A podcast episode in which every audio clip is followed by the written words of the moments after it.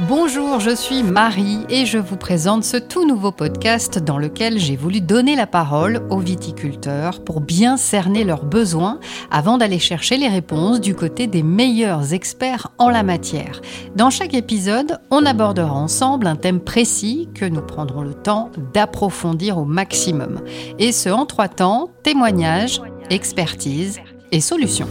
Des antennes dans les vignes, un podcast de Syngenta.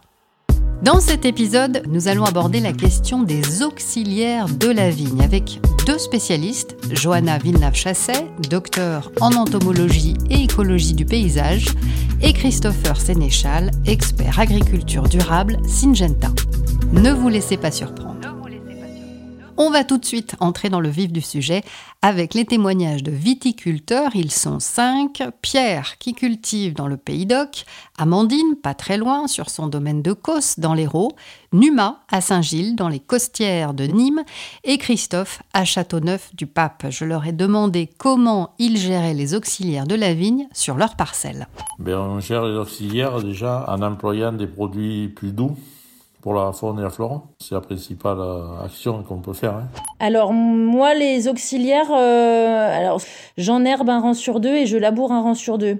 Et mon enherbement, euh, j'essaye de le laisser un peu monter euh, dans la période estivale. Donc après, ça dépend aussi la, la si c'est très très sec ou pas. Euh, mais de façon à, à ce que ben, au mois de juin euh, c'est en pleine fleur et donc que ça puisse euh, venir polliniser et se mettre dans notre vigne. Nous on la gère, on a déjà des ruches qu'on balade un peu dans le vignoble, on a fait des petits bosquets, on a planté, on fait un peu comme de la permaculture. on est enherbé un rang sur deux, donc c'est de l'enherbement qu'on sélectionne et qu'on sème et qu'on maîtrise, c'est-à-dire qu'on va, on va tondre à un instant T. Euh, on fait tout pour amener de la vie dans le vignoble. J'essaye aussi de garder euh, le peu de bois que j'ai autour de mes vignes et je me pose les questions à pourquoi pas euh, essayer de planter des haies pour essayer de favoriser la biodiversité, que ce soit voilà, les auxiliaires, les, les, les insectes ou bien encore des espèces d'oiseaux ou autres. Donc on traite la nuit, on demande à l'apiculteur d'enlever les abeilles enfin les ruches sur cette période. Et ensuite, donc il n'est fait que des bacillus pour limiter l'impact sur la faune auxiliaire. Complexe la gestion des auxiliaires dans les vignes. Merci beaucoup aux viticulteurs pour ces précieux témoignages. Alors comment et pourquoi les préserver ces auxiliaires? Avec nous maintenant pour répondre et répondre surtout aux viticulteurs, eh bien je reçois Johanna Villeneuve-Chasset. Bonjour. Mm, bonjour. Johanna, vous êtes docteur en entomologie et écologie du paysage. Est-ce que vous diriez qu'il faut préserver tous les auxiliaires ou simplement que certains sont plus importants que d'autres? Alors pour moi, il est important de préserver tous les auxiliaires puisqu'ils font partie de la biodiversité fonctionnelle. Donc cette biodiversité qui est utile pour la protection des cultures. Et donc euh, il faut penser que euh, si on a des nouveaux ravageurs, des nouveaux phytophages qui posent problème parce qu'ils sont exotiques ou parce qu'ils deviennent résistants aux produits phytosanitaires, qu'on puisse avoir euh, leurs ennemis naturels qui soient présents sur place. Donc voilà, il est important d'avoir au moins un réservoir de biodiversité pour pouvoir contrer les, les, futurs euh, phytophages euh, qui pourraient poser problème euh, demain.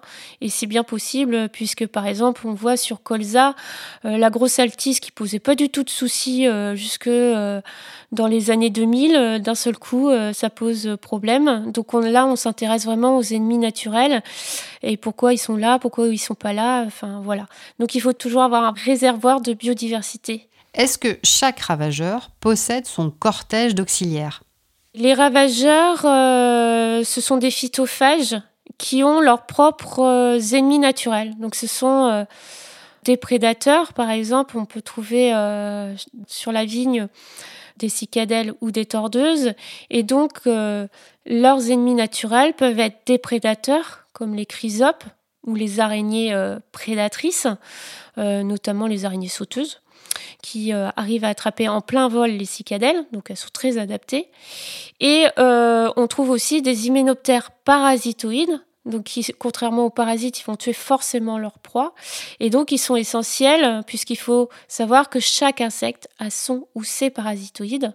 Donc, euh, les populations de phytophages sont régulées, heureusement, par ces ennemis naturels qu'on peut appeler donc auxiliaires puisqu'ils sont utiles pour nous en tant qu'agriculteurs ou jardiniers. Quelles sont les actions principales, celles qu'il faut impérativement mener pour profiter de l'action des auxiliaires? Eh bien, il faut connaître absolument le, le cycle de vie de ces auxiliaires, donc leurs besoins, leurs habitats, donc leur site d'alimentation, donc, il faut savoir que, euh, bah, bien sûr que ces auxiliaires, ils sont prédateurs au stade larvaire, mais les adultes euh, ont une autre alimentation. Et notamment chez les chrysopes, les adultes sont floricoles, ont besoin de pollen et de nectar euh, pour pouvoir se reproduire. Donc, il faut du coup des fleurs pour les chrysopes, par exemple, mais aussi pour d'autres auxiliaires. Hein. Les hyménoptères parasitosides également ont besoin de pollen et de nectar. Et puis, il faut des sites de refuge pour euh, s'abriter hein, des différentes conditions météo, des sites d'hivernage que peuvent être euh, les haies ou euh, les greniers, par exemple pour les chrysopes, puisqu'elles hivernent au stade adulte. Et puis, qu'est-ce qu'on pourrait avoir Des sites de repos qui puissent se reposer la journée ou la nuit selon les espèces. Concrètement, donc, il faut préserver ceux qui sont présents, modifier les pratiques pour favoriser leur venue et les introduire dans la parcelle. Alors, question simple, comment favoriser leur présence? Eh bien, donc en apportant tout ce qui, tous les sites euh, d'alimentation avec les proies hautes de substitution, les plantes qui fournissent du pollen et du nectar, euh, et donc tous les autres sites euh, essentiels pour leur cycle de vie et qui sont des habitats. Et donc ça peut être des haies où on va implanter des essences plutôt locales hein, qui fleurissent la plus grande période possible, donc de février où on trouve euh, les noisetiers jusqu'au mois de septembre-octobre où on retrouve le lierre et entre deux on a par exemple le sureau ou le tilleul qui fleurissent euh, à la fin du printemps voire début de l'été. Et puis euh, les, fleurs, les, les, plantes herbacées qui puissent fleurir, si on leur laisse la possibilité, avec soit des semis, donc euh, en bordure ou dans les interrants, euh, soit tout simplement avec euh, des plantes spontanées, mais avec une gestion pour avoir de plus en plus de fleurs sauvages qui viennent donc comme ça spontanément. Donc en, en, appauvrissant normalement le sol, donc ce qu'on va faire plutôt en bordure avec une fauche et exportation. Et on va retrouver de plus en plus de fleurs. Deux solutions en résumé, haies et enherbement. L'enherbement paraît le plus important. Expliquez-nous pourquoi. Alors moi je fais des relevés dans différents euh, châteaux par exemple, dans différents vignobles aussi euh, ailleurs. Et on se rend compte qu'effectivement quand euh, les interrants sont enherbés, mais en tout cas surtout fleuris, hein, qui puissent euh, offrir des plantes euh, qui puissent fleurir et, donc euh, être source de pollen et de nectar, on voit les, populations d'insectes qui explosent. Et c'est pas forcément des insectes nuisibles. Au contraire, ce sont des insectes intéressants, voire utiles. Donc on a des pollinisateurs, des, guêpes qui sont prédatrices notamment de cicadelles, mais aussi de pucerons ailés même de tordeuses. Hein, ça peut, il y a certaines guêpes qui euh, capturent des chenilles pour nourrir euh, leurs petits. Et puis, euh, donc, souvent, ces insectes ont besoin d'alimentation mixte. Hein. Ils peuvent avoir besoin aussi de pollen. Ils peuvent être prédateurs même au stade adulte, mais aussi avoir besoin de pollen. Mais surtout, ce qui est important, c'est vraiment ça c'est quand les, les sont fleuris, la population d'insectes explose dès la première année et donc déjà, euh, quand on fait des relevés, euh, on voit des indicateurs de biodiversité beaucoup plus élevés et, euh, au fur et à mesure des années d'installation comme ça d'un terrain fleuri, on commence à voir des choses très intéressantes, notamment des contrôles de population de nuisibles de ravageurs, de phytophages. Arrêtons-nous maintenant sur la question des fleurs. Communément, on fauche à ras, ce qui laisse très peu de fleurs. Est-ce que c'est une mauvaise pratique? Alors tout dépend de ce qu'on a en fait. Si on a un enherbement spontané, des fois il peut être intéressant de tondre, entre guillemets, euh, régulièrement, de faucher régulièrement, euh, parce qu'on va avoir quelques plantes rampantes qui peuvent être intéressantes également. Du coup, ça va apporter une autre diversité. Donc, par exemple, on peut avoir un interrant enherbé euh, spontanément avec une fauche régulière, donc avec des, des plantes rases qui fleurissent, qui ont besoin de lumière et donc du coup qui ont besoin d'être fauchées régulièrement pour pouvoir fleurir. Avoir un enherbement euh, avec, euh, par exemple, de la fauche avec exportation, où on va retrouver de plus en plus de légumineuses qui vont arriver euh, spontanément. Un autre intérêt où on va semer des fleurs, alors par exemple un mélange pas trop trop cher avec des fabacées, justement des légumineuses, des espèces un peu plus cultivées. Et pourquoi pas encore un quatrième enherbement avec des semences de fleurs sauvages, par exemple un, un mélange un peu plus complexe. Et là, on va retrouver trouver des fleurs prairiales, par exemple, qui peuvent très bien pousser dans des vignobles. Et euh, là, on va apporter plus de diversité floristique et donc forcément plus de diversité en insectes. Et ce qui dit aussi une grande diversité d'insectes, ça laisse peu de place justement euh, à des insectes qui vont pulluler parce que euh, donc ils sont plutôt ravageurs parce qu'ils se trouvent sur sur leur plante haute qui est la vigne. En fonction des régions, de la géographie, du climat, on imagine qu'il y a des différences, que l'on soit dans le nord ou dans le sud par exemple. Comment gérer son enherbement Alors c'est vrai qu'il y a des, on peut voir des différences. Hein. Mais si on regarde ce qui pousse spontanément, on voit que par exemple dans le sud-est, on a beaucoup de carottes, d'ânettes, de fenouil qui poussent spontanément, ce sont des plantes sauvages et qui résistent très bien à la sécheresse. Donc il y a des semenciers de fleurs sauvages hein, qui ont très bien compris ça et on voit très bien que dans ces vignobles-là qui sont fleuris de manière euh, euh, des fois spontanées avec des fleurs, ces fleurs sauvages-là, mais aussi euh, semées, avec toujours ces fleurs-là, on a euh, beaucoup plus d'auxiliaires et pas de problème de tordeuse. On a comparé des parcelles qui étaient des fois côte à côte avec une modalité, par exemple une parcelle avec des, des bandes fleuries ou en tout cas des fleurs sauvages ou pas. Par exemple, on voit des parcelles de vignes où des fois il y a des cultures dans les interrants ou à, ou à proximité, donc ça peut interagir donc c'est toujours très intéressant. Merci Johanna Villeneuve-Chasset pour votre sourire et votre expertise. De rien. Merci à vous. On retrouve maintenant nos viticulteurs avec une autre interrogation cruciale, celle de l'équilibre entre protection des cultures et auxiliaires. On leur a demandé comment ils faisaient et manifestement ce n'est pas simple. Après ça c'est mûrement réfléchi, hein. c'est des années et des années d'essais on va adapter en fait surtout l'enherbement qu'on va semer. On va définir euh, qu'est-ce qu'on recherche. C'est-à-dire euh, si c'est pour que ça amène de l'azote, si c'est pour que ça baisse les rendements, si c'est pour que, il y a, on va dire, il y a une multitude de paramètres à, gérer. Donc c'est vraiment au cas par cas. En fonction, ben, le, but c'est d'avoir de connaître son vignoble au maximum et de pouvoir ben, intervenir et faire les choses de, la manière dont, on aura mûrement réfléchi le, sujet. Bah après, c'est dans le choix aussi des insecticides. Euh, j'essaie d'utiliser, alors maintenant, donc justement avec la confusion sexuelle, déjà, je n'utilise plus d'insecticides pour les tordeuses. Et euh, on a toujours ce problème de flavescence dorée euh, sur le secteur. Et moi, je suis dans un GEDON, donc euh, au lieu de, des trois traitements obligatoires, j'en ai plus qu'un parce que je fais des observations, des tournées d'observation pour voir si j'ai pas de population d'adultes et si j'ai pas de symptômes sur mes vignes. Et donc, ça me permet d'utiliser en fait sur toute la campagne seulement un insecticide au lieu de, bah, si je faisais pas de confusion et pas de GEDON, j'en utiliserais cinq.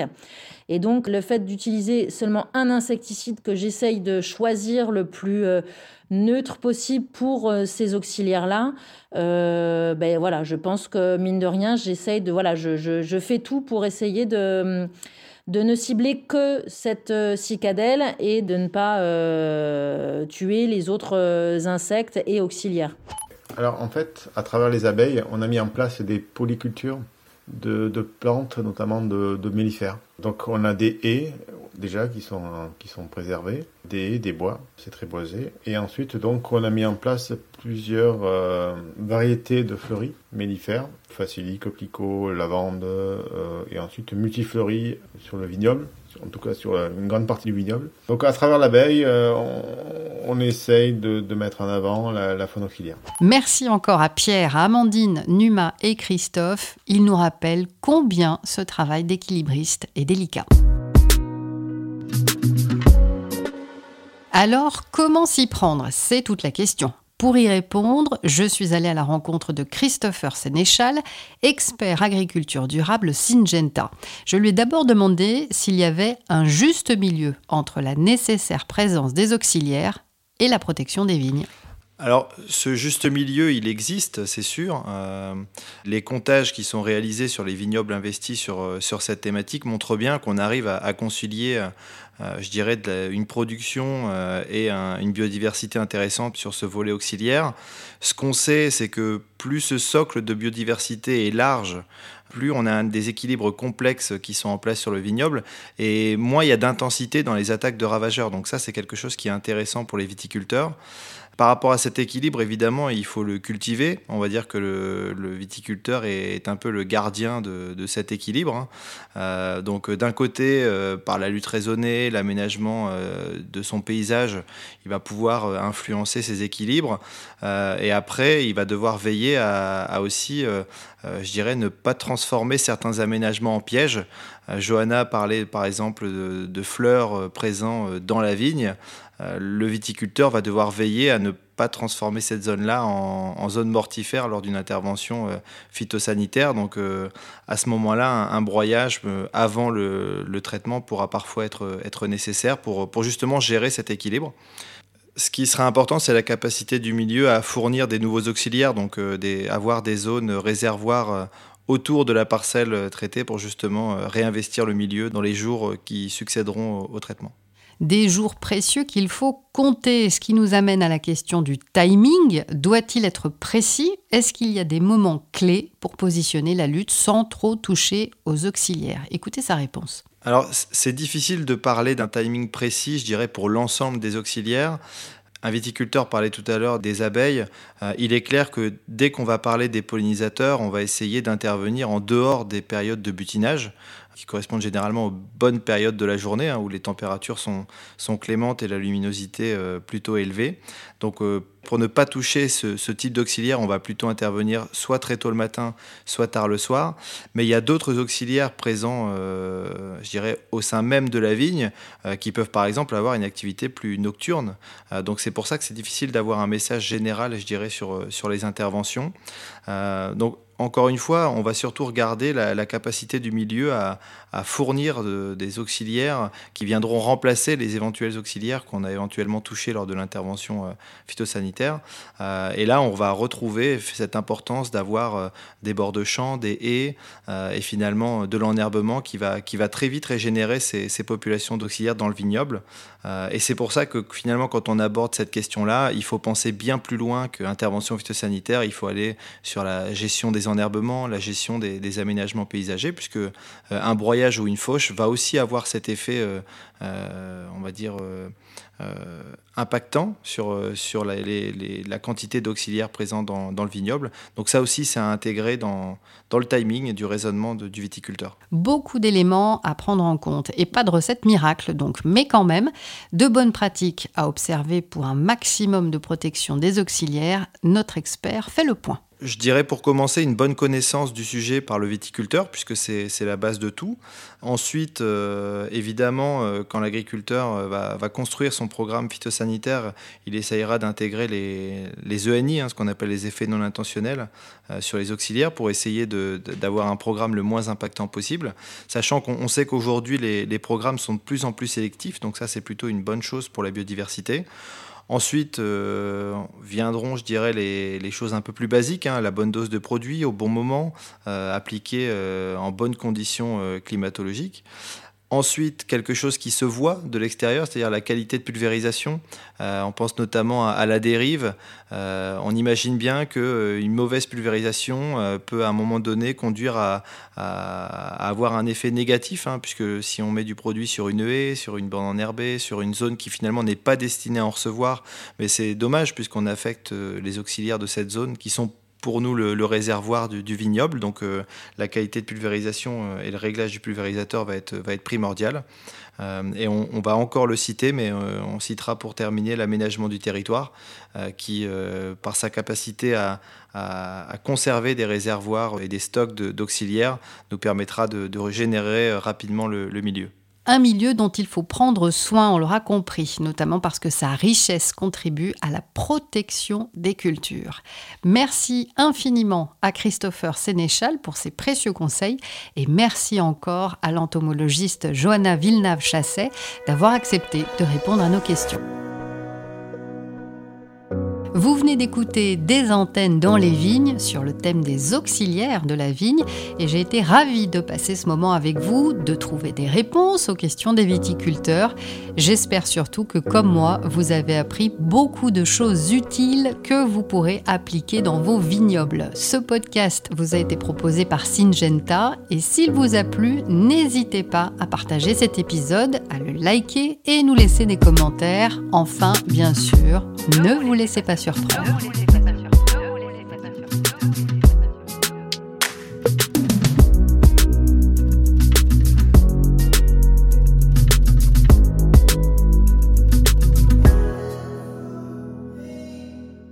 Syngenta France SAS, numéro d'agrément MP02249, distribution de produits phytopharmaceutiques à des utilisateurs professionnels.